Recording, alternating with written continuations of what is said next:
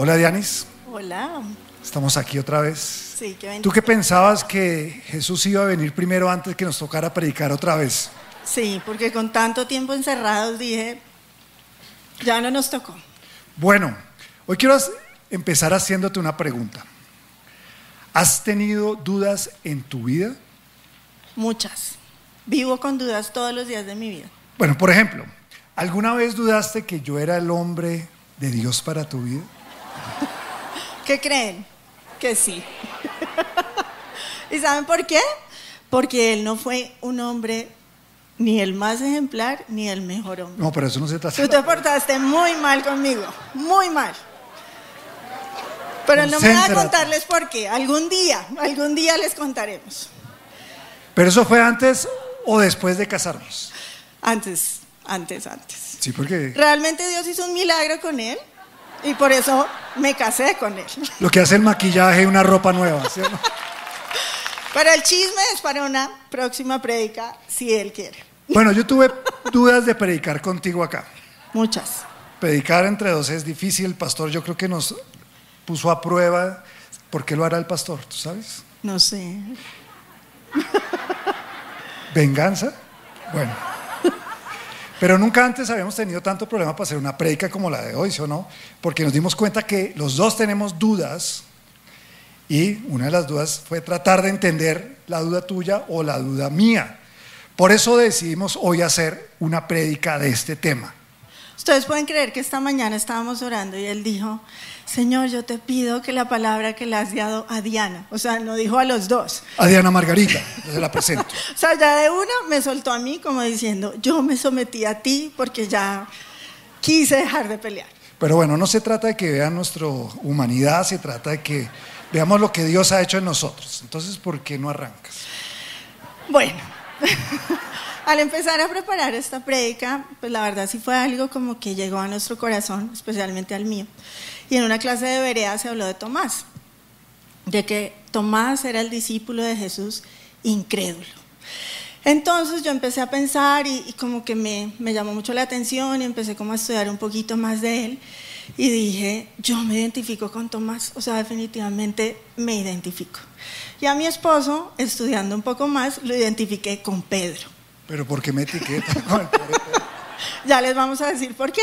Pero yo qué culpa tengo. Porque son los dos personajes de los que vamos a hablarles hoy.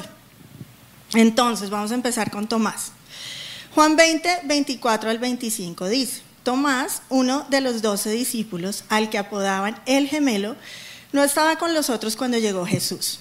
Ellos le contaron, hemos visto al Señor, pero él respondió, no lo creeré a menos que vea las heridas de los clavos en sus manos, meta mis dedos en ellas y ponga mi mano dentro de la herida de su costado. No sabemos por qué Tomás no estaba con los demás discípulos ese día, pero los diez que sí estaban empezaron a contarle, no, Jesús resucitó. Y él dijo, yo no creo. Por eso lo tacharon de incrédulo. O sea, por eso de una dijeron, Tomás es un incrédulo. Y ese es el, es el calificativo que se le da. Entonces, yo lo que creo es que él no quería creer por lo que oía. Él quería creer por lo que él mismo iba a experimentar. Él quería verlo. Entonces, en Juan 20, 26 al 29, dice, ocho días después, los discípulos estaban juntos de nuevo. Y esa vez Tomás se encontraba con ellos. Las puertas estaban bien cerradas, pero de pronto, igual que antes, Jesús estaba de pie en medio de ellos y dijo, la paz sea con ustedes. Entonces le dijo a Tomás, pon tu dedo aquí y mira mis manos, mete tu mano en la herida de mi costado. Ya no seas incrédulo, cree. Mi Señor y mi Dios, exclamó Tomás. Entonces Jesús le dijo, tú crees porque me has visto. Benditos los que creen sin verme. Entonces, ¿tú qué crees? ¿Que era incrédulo o no? Porque esa fue nuestra mayor pelea. Eso es lo que tiempo. dice la Biblia, No lo dice. ¿no? Ya O no más o menos. incrédulo. Pero no era que Tomás no quisiera creer. Bueno. es que él quería experimentar. Hagamos una Él cosa quería- clara. Él no se quería conformar. Pero él creía en Jesús, ese no era el problema. No, él creía en Jesús. Lo que claro. no creía era que él se le había parecido a los demás discípulos. que él había resucitado. Él quería verlo y experimentarlo. Pero cuando pudo verlo, Jesús fue tan lindo, o sea, fue tan increíble que él honró la incredulidad, entre comillas, de Tomás, la duda de Tomás, porque él le dice, mete tus manos, o sea, él permite que Tomás toque sus heridas. Él hubiera podido regañar y decirle, usted es un incrédulo ya de malas, pero no lo hizo. Él permitió que las tocara, él permitió que, que él mismo experimentara su resurrección.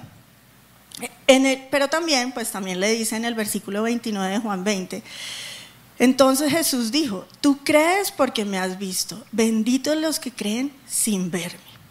Entonces también ahí lo lleva a experimentar la fe. Y fíjate que, que Jesús fue muy lindo porque encontró la debilidad que él tenía en creer y dejó que él mismo experimentara y viera lo que estaba pasando. Y la otra historia es la historia de Pedro, mi tocayo. No, acuérdate que mi mamá me puso Juan y Pablo por una razón. Entonces, Pedro es un caso diferente. En Mateo 14, 28 al 31 dice, entonces Pedro lo llamó, Señor, si realmente eres tú, ordéname que vaya hacia ti caminando sobre el agua. Sí, dijo Jesús, ven. Entonces Pedro se bajó por el costado de la barca y caminó sobre el agua hacia Jesús. Pero cuando vio el fuerte viento y las olas, se aterrorizó y comenzó a hundirse. Sálvame, Señor, gritó. De inmediato Jesús extendió la mano y la agarró. ¿Tienes tan poca fe? le dijo Jesús. ¿Por qué dudaste de mí? En este caso vemos que Pedro creía. Creyó tanto que apenas oyó la voz de Jesús, se lanzó y la Biblia nos muestra el milagro de que caminó sobre el agua. Pero cuando ya venía caminando Pedro, un momento, de pronto unos pasos, no nos dice la Biblia, dice que empezó a sentir el impacto de las circunstancias. ¿Cuáles eran sus circunstancias? Las grandes olas, el fuerte viento. Y en ese momento dudó y empezó a hundirse. Y aquí vemos que Pedro empezó a hundirse porque ya no tenía los ojos puestos en Jesús, sino puestos en sus circunstancias. Y ese era el fuerte viento, ese era eh, las olas que para nosotros realmente son esas circunstancias que nos quitan esa mirada de Jesús y lo mismo que le pasó a Pedro nos puede pasar a nosotros. Por eso es que concluimos que él es como Pedro y yo soy como Tomás. Él es mucho más emocional. No va a cambiar el nombre. En ese momento Pedro le dice, ven, y él simplemente cree y se lanza. Así es mi esposo. En cambio yo, a mí me gusta cuestionar, me gusta hablar, me gusta llamar a la gente, me gusta decir oren por mí, bueno, todo eso. En cambio él se queda mudo usualmente. Y les vamos a contar algo que nos pasó hace unos días, y es que a nuestra hija se enfermó. Estaba perfecta y un día amaneció enferma, con mucho dolor de estómago, vomitó muchas veces. Entonces me tocó salir corriendo a mí a llevarle urgencias. Llegamos a urgencias, le hicieron, bueno, todos los exámenes. Y el diagnóstico fue cálculos en los riñones. ¿Qué? ¿Cálculos en los riñones? ¿Cómo así? Todos decían, es una niña muy chiquita, muy joven. Yo, no, ¿cómo así cálculos en los riñones? Yo también tuve. No, terrible, pobrecita. Bueno, entonces empezamos como el proceso de hacer un examen de otro, de ver si la tenían que hacer cirugía, si no. Y bueno, yo estaba ahí, obviamente, me jalaba los pelos, llamaba a todo el mundo, en ese silencio en el cual a uno no le dan como, como los resultados, entonces yo iba, jalaba al enfermero, dígame por favor, bueno, finalmente... Yo también le estaba pasando rico, ¿no? No, yo lo llamé a él, dentro de los que llamé, le dije, óyeme, está pasando esto, ah, bueno, sí, pues, dale, o sea, que le hagan lo que le tengan. Pedro, ¿no? él tranquilo, o sea, él súper emocional, no, todo va a estar bien, fresca, eso no pasa nada. Entonces yo ya por la noche que la tienen que operar mañana, las clínicas están llenas, no hay médicos, bueno. Entonces finalmente al otro día ya le dijeron no, no la tienen que operar. Llegó el urólogo a verla y yo en ese momento me fui a cambiar a mi casa, pues porque va a dormir en la clínica. Y le tocó a mi esposo hacerse cargo del tema. Cuando llega el urólogo y le empieza a decir, no, lo que pasa es que el cálculo mide tanto, vamos a esperar a que le salga mejor solo, va a ser doloroso. Y en ese momento el hombre se empieza a desmayar. Entonces yo casi, Dios mío, ahora oren por mi esposo. O sea, se ha desmayado. Las olas, las tormentas. Y empieza el médico, o sea, yo estaba oyendo por teléfono y, y, empieza el médico, súbale las piernas, súbale las piernas. Y yo era, ¿en serio? Y ahí, miren, ese señor se moría de la risa. O sea, me decía, yo no puedo creer lo que vi. Por eso es como Pedro. al principio se las da de fuerte y dice, no, todo va Pero esta prédica no se trata de mí. Pero en se el trata de ellos. Vamos a darles algo para que se vayan a su casa. Entonces, les voy a decir mi conclusión, mi primera conclusión. Es mejor dudar en voz alta que ser un incrédulo en silencio. Bueno, yo te dejo con ellos, yo me voy. Pero bueno, entonces la pregunta es, ¿será pecado dudar? No. ¿Estás segura? Pero entonces, ¿qué es la duda? La duda, para que apunten los que trajeron con qué apuntar, es una facultad de la mente que nos ayuda a analizar, a reflexionar, a cuestionar, a deducir y a concluir frente a situaciones que parecen ser verdad. Y la duda nos ayuda a veces a que uno piense bien las cosas. Viene cuando estamos parados en un momento de indecisión ante hechos que, como les dije, parecen verdad, pero necesitamos algo que nos ayude a tomar una decisión y saber qué es lo mejor. La, duda también pasa en cosas cotidianas como en cosas muy complejas. Y es, un, es parte de un proceso mental que nos ayuda a tomar una decisión. Pero también la duda viene cuando ya hemos tomado una decisión en el pasado y han pasado un tiempo y de pronto un evento presente nos hace cuestionarnos si hemos tomado una buena decisión. El problema de todo esto es cuando la duda se vuelve una condición mental permanente. Y es que no avanzamos. La duda nos paraliza y después de un tiempo de dudar tanto, empezamos a dejar de creer, como le pasó a Tomás. Que Tomás dice la Biblia que en un momento tomó la decisión de no creer. Y estamos entrando en el terreno de la incredulidad. Porque hay personas que se la pasan la vida dudando y hay otras personas que ya la duda o el tiempo los ha llevado a tomar la decisión de no creer. Y por eso podemos tener momentos de dudas, pero no podemos pasar la vida dudando. Bueno, ¿y por qué dudamos? Una de las cosas por qué dudamos es por miedo, por miedo a equivocarnos, a perder una oportunidad, a que las cosas no sean como antes, a que los demás puedan pensar de nosotros. Es algo que a todos nos afecta mucho, a salir lastimados de una situación, a quedarnos solos. También dudamos porque a veces la vida nos coge cansados. De pronto estamos pasando por una prueba, hemos pasado por situaciones y estamos cansados. De pronto el trabajo, una situación particular en la familia, una enfermedad. Y esto empieza a que nuestra mente empiece a pensar, pero si yo soy tan buena persona, si yo voy a la iglesia, si yo voy al grupo conexión, oro, agotado, ¿por qué me pasan estas cosas y siento que no pasa nada?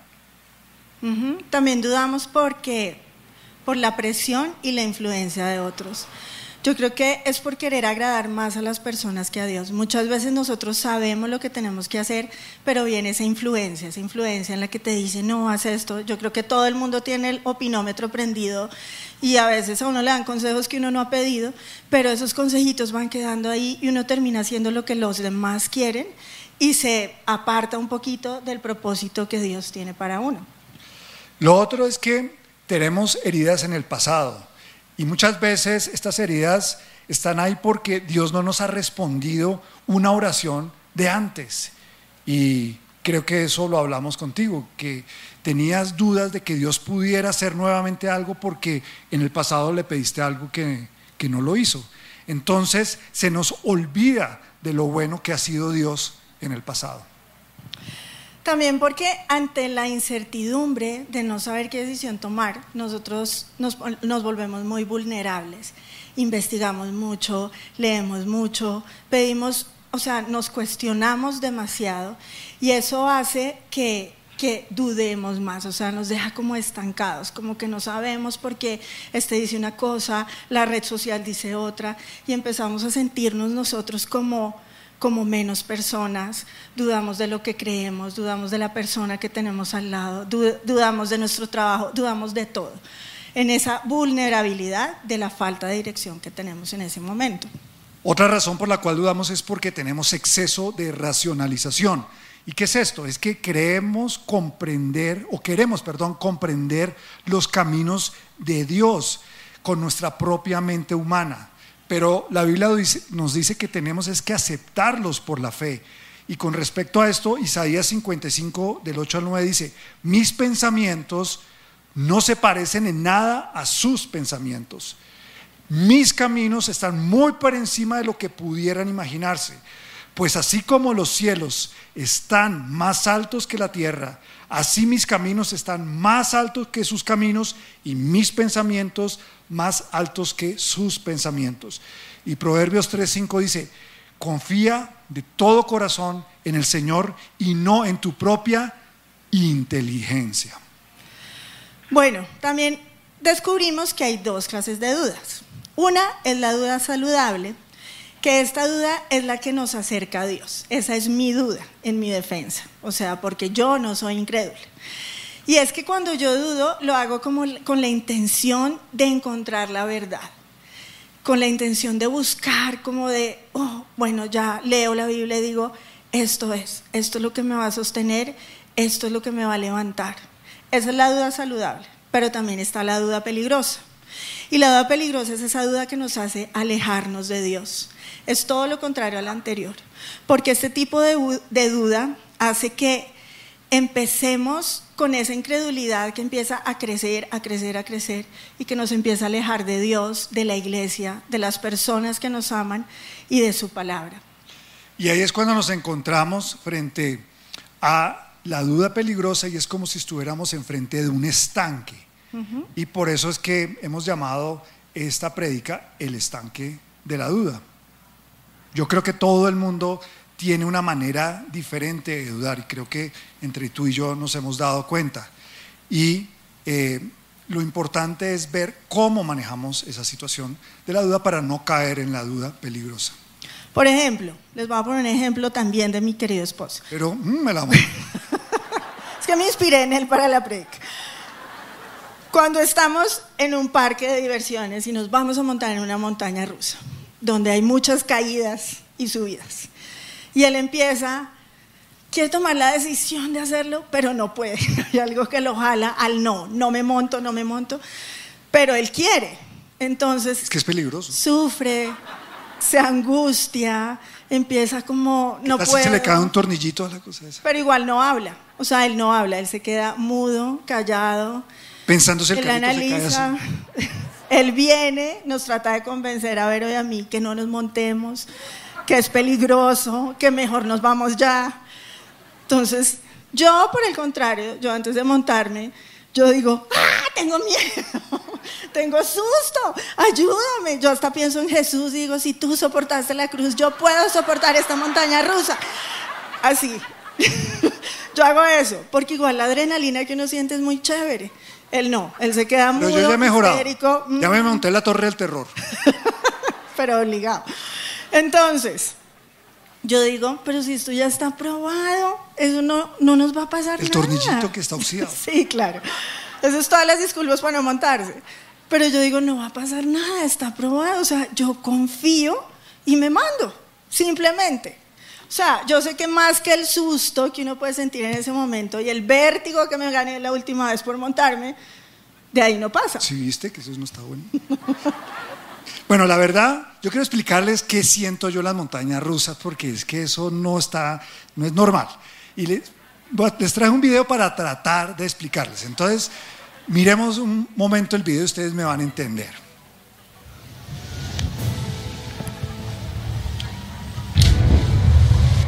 Me da miedo ya solo mirar. ¿Ustedes harían eso?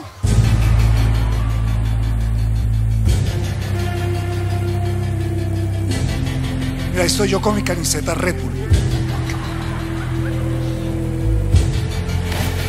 Ese vacío me parece horrible. La verdad es que la montaña rusa para mí produce, obviamente, la decisión de de enfrentarme al sentimiento de vacío es algo que realmente me molesta. Eh, es como esa, esa incertidumbre de qué va a pasar, será que voy a caer bien. Y lo que dice mi esposa de, no, si Jesús hizo, yo no puedo con eso. Yo realmente odio ese sentimiento. Por eso es que cuando yo me encuentro frente a ese estanque, yo tengo que tomar una decisión. Yo no puedo vivir con, la, con, con un vacío largo y, y, y yo tengo que contarles cómo realmente manejo yo la duda. Yo no puedo estar mucho tiempo en ese lugar. Eh, hace muchos años, como en el año 98, yo perdí un trabajo.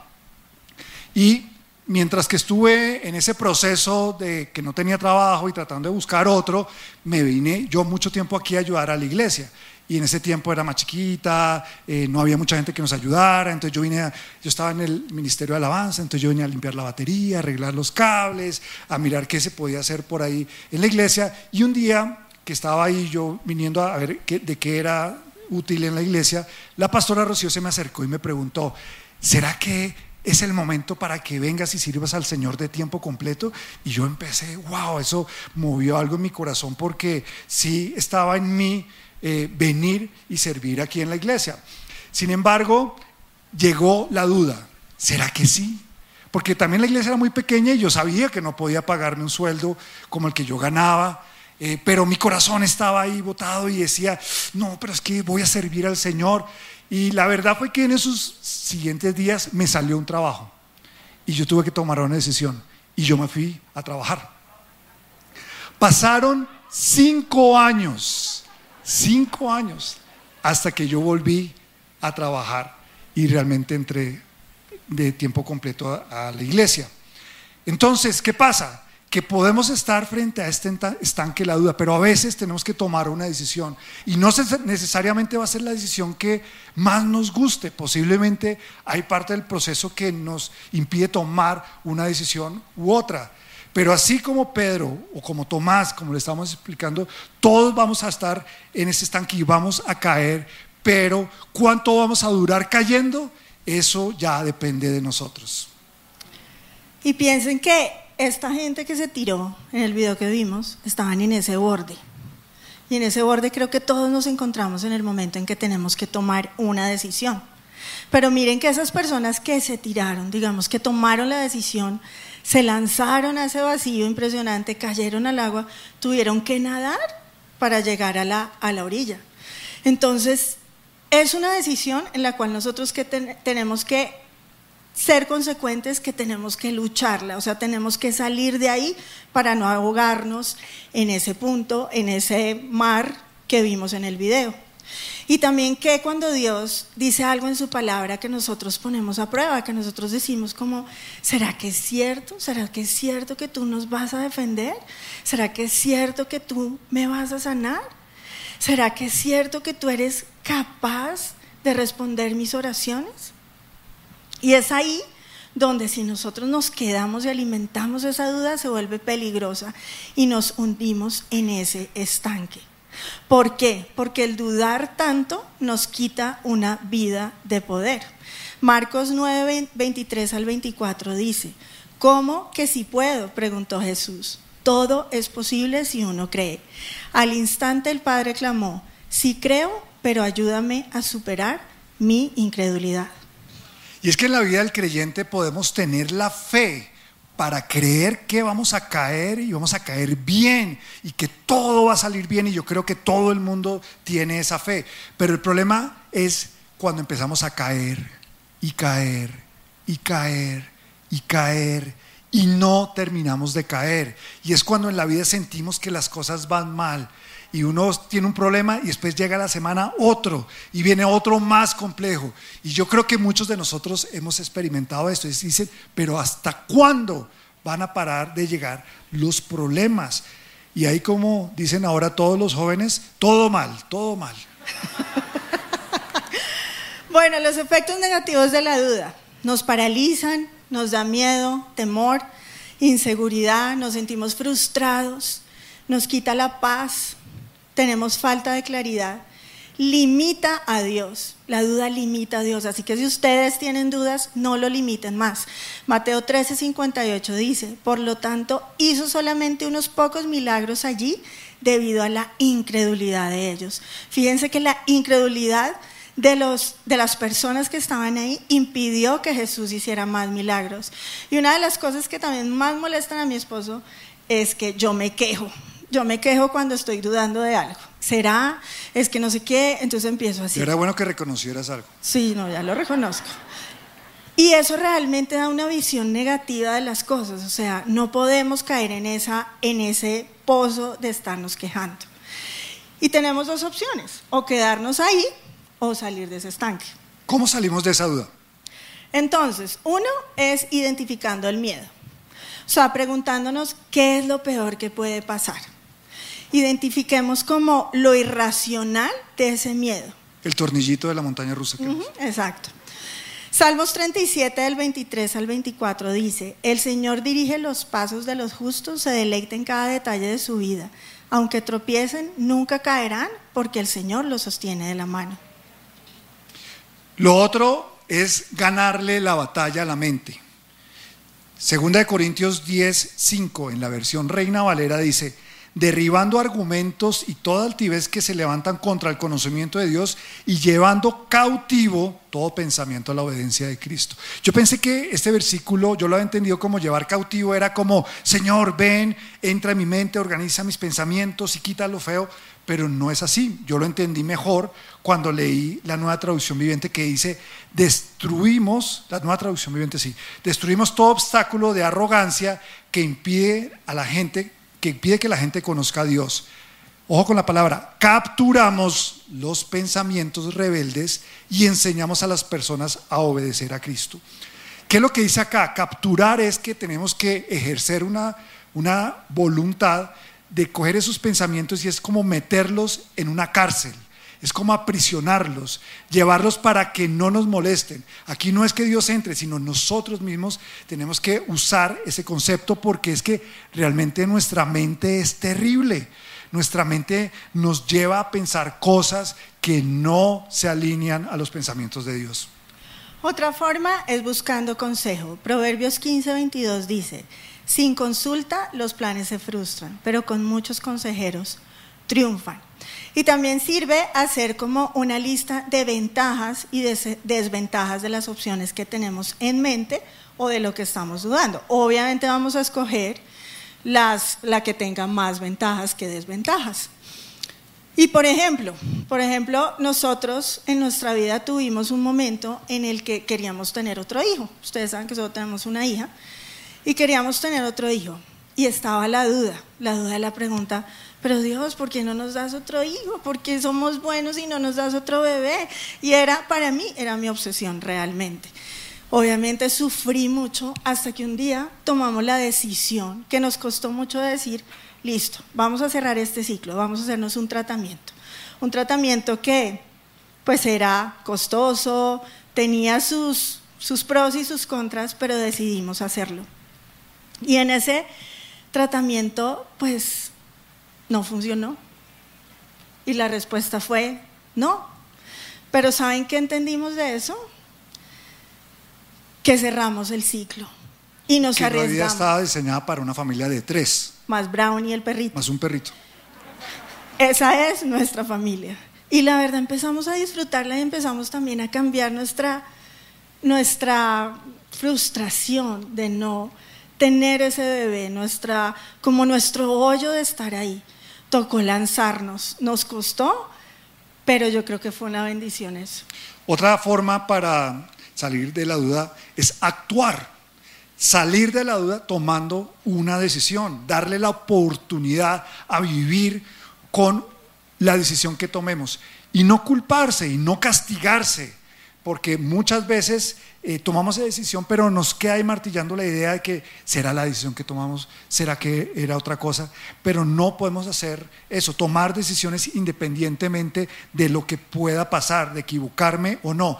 Es mejor arriesgarse que quedarse en la vida simplemente dudando. Mira lo que dice Santiago 1 al 6.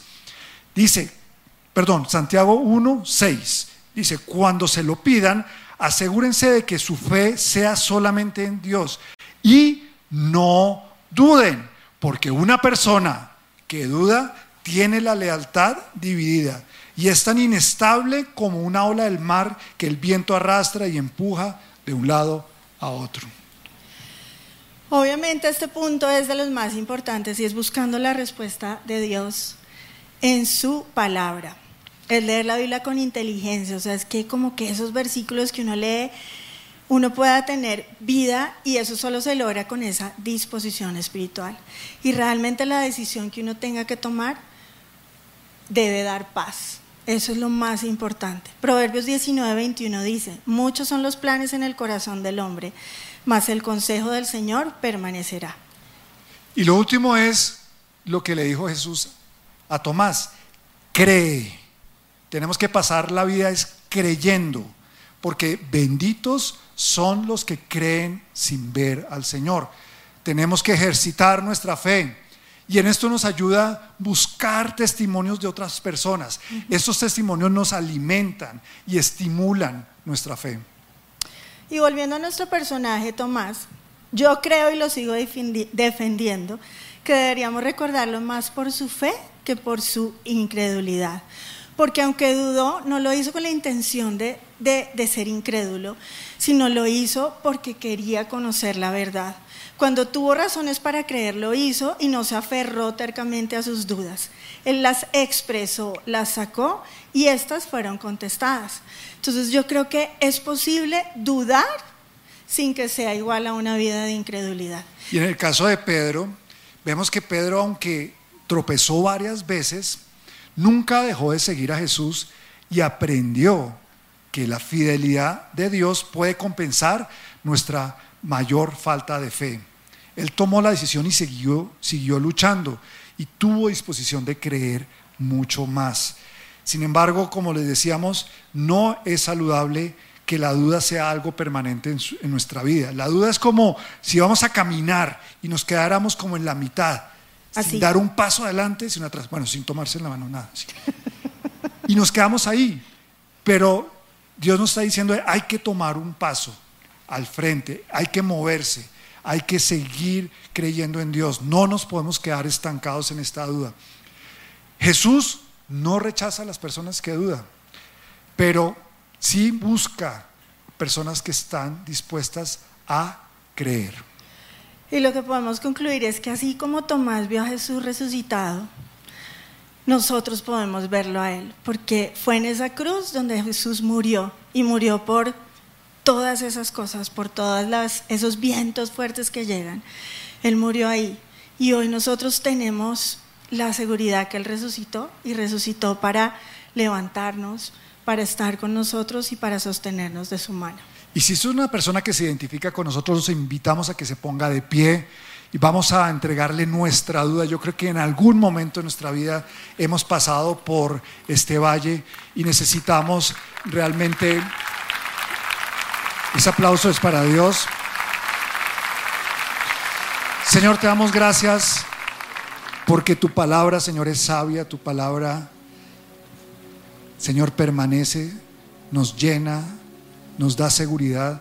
Señor, perdónanos porque tal vez muchos de nosotros somos como, como Tomás, Señor, tal vez somos como Pedro, tal vez somos como otros personajes en la Biblia que también dudaron, Señor.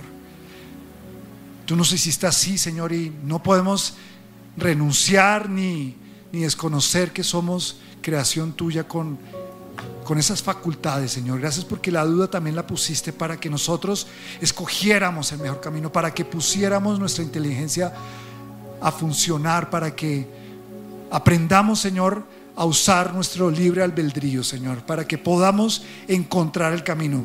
Y gracias Dios porque, así como decía mi esposa, Señor, Tú tuviste gracia con Tomás, fuiste misericordioso. Y a pesar de que todos aquí hemos tenido momentos de duda, Señora, de pronto hemos llegado al punto de decir, Señor, ¿será verdad que sí existes? Ante un mundo en donde nos presionan a dudar de, de nuestra cristiandad, el mundo nos lleva a dudar de tu palabra, Dios. Y tal vez nos ha tomado cansados y hemos llegado a la duda, Señor. Hoy te pido, Señor, que te manifiestes a cada persona. Y así como te manifestaste a Tomás, manifiéstate, Señor, cada una de las personas que necesitan un toque tuyo, que necesitan tal vez comprobar una vez, por una sola vez, de que tú estás vivo, Señor, de que tú eres real, de que tú no quedaste como un héroe en los libros de historia, sino que estás vivo y estás aquí, Señor. Señor, y también te pido que te presentes para los que son tal vez como Pedro, que son rápidos para creer, pero que las circunstancias del mundo, Señor, los problemas, las, las enfermedades tal vez, la falta de dinero, la falta de trabajo, la falta de una respuesta, Señor, ha llevado, Señor, a que nos hundamos y nos desconectemos de tu mirada, Señor. Hoy tal vez muchos como yo necesitamos conectarnos con tu mirada nuevamente y poder hacer cosas grandiosas como caminar sobre el mar, Dios. Hoy te pido, Señor, que atiendas la necesidad de cada uno. ¿Y qué necesidad tiene usted? ¿Qué manifestación de Dios necesita hoy? Usted pídasela. Porque Dios dice que le pidamos y eres abundante para responder cada una de nuestras peticiones, Señor. Hoy necesitamos, cuando estamos parados en el borde del abismo, de la decisión que tenemos que tomar, ven, Señor, atiende mi necesidad, Señor. No me dejes ahí en el estanque de la duda. No queremos pasar la vida dudando, queremos pasar la vida creyendo, Señor. Pero tal vez hay cosas que no nos dejan. Ayúdanos a quitar aquello que nos impide creer como tú quieres que creamos, Dios. Te pido, Señor, que me llenes, Señor. Te pido, Señor, que esas heridas del pasado, Señor, las sanes hoy. Hoy queremos, Señor, levantar una nueva fe. Hoy queremos salir como si se estuviera abriendo un nuevo capítulo, Señor, en nuestra vida. La segunda parte de nuestra historia se abre hoy. Queremos caminar hacia adelante creyendo que nuestro futuro, Señor, es mejor. Que no importa lo que haya pasado. No importa, Señor, que tal vez las puertas estén cerradas. Hay una nueva puerta que se abre frente a mí. levante sus manos. Es una manera de decirle, Señor, yo confío en ti. Yo puedo confiar en ti, Señor. Y yo quiero retomar el poder de creer. Yo quiero vivir una vida de poder. Salir y frente a mi circunstancia, ver que tú estás obrando, Señor. Ver que tú estás haciendo algo, Señor. Te pido, Señor, que ahora mismo, Señor, estés hablándole a cada persona en su corazón, a su mente, Señor. Y Señor, hoy también ponemos delante de ti, tal vez si hemos tomado una decisión en la cual nos hemos equivocado, la cual creemos que no es lo correcto y nos damos palo y sufrimos en silencio, porque tal vez no fue lo que esperábamos esa decisión. Yo te pido, Señor, que tú nos toques ahí, Señor. Yo te pido, Padre, que tú muestres que nos puedes levantar de ahí, que tú nos vas a dar la capacidad para seguir que tú nos vas a dar esa fuerza, Señor, y que todo es posible al que cree, Señor. Yo te pido hoy que no seamos como esas olas del mar que van de un lugar a otro, Señor, sino que podamos fijar nuestros ojos en ti, nuestra mirada en el que murió y resucitó. Y es ese que resucitó, el que está hoy con nosotros, al que podemos ver al que podemos sentir hoy. Y es Él el que nos da una nueva vida y el que nos sostiene de su mano. Gracias Señor.